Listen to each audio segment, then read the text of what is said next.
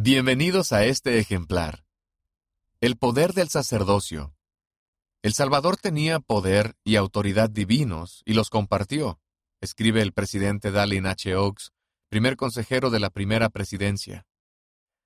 El presidente Oaks enseña cómo la autoridad del sacerdocio en la Iglesia de Jesucristo de los Santos de los Últimos Días difiere de las otras iglesias y luego explica, las ordenanzas de salvación y exaltación son fundamentales en el gran plan de Dios para sus hijos.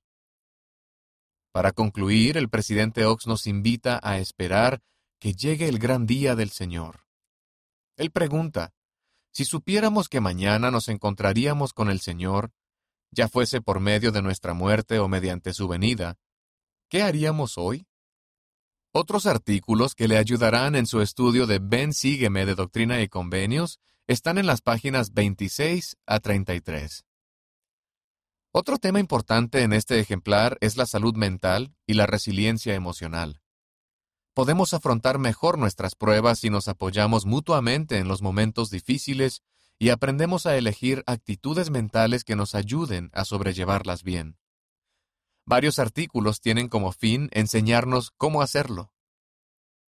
Háganos saber si estos y otros artículos de este ejemplar le resultan útiles e inspiradores. Puede ponerse en contacto con nosotros por correo electrónico a liaona.churchofjesuschrist.org. Atentamente, Ryan Carr, editor administrativo auxiliar de Liaona.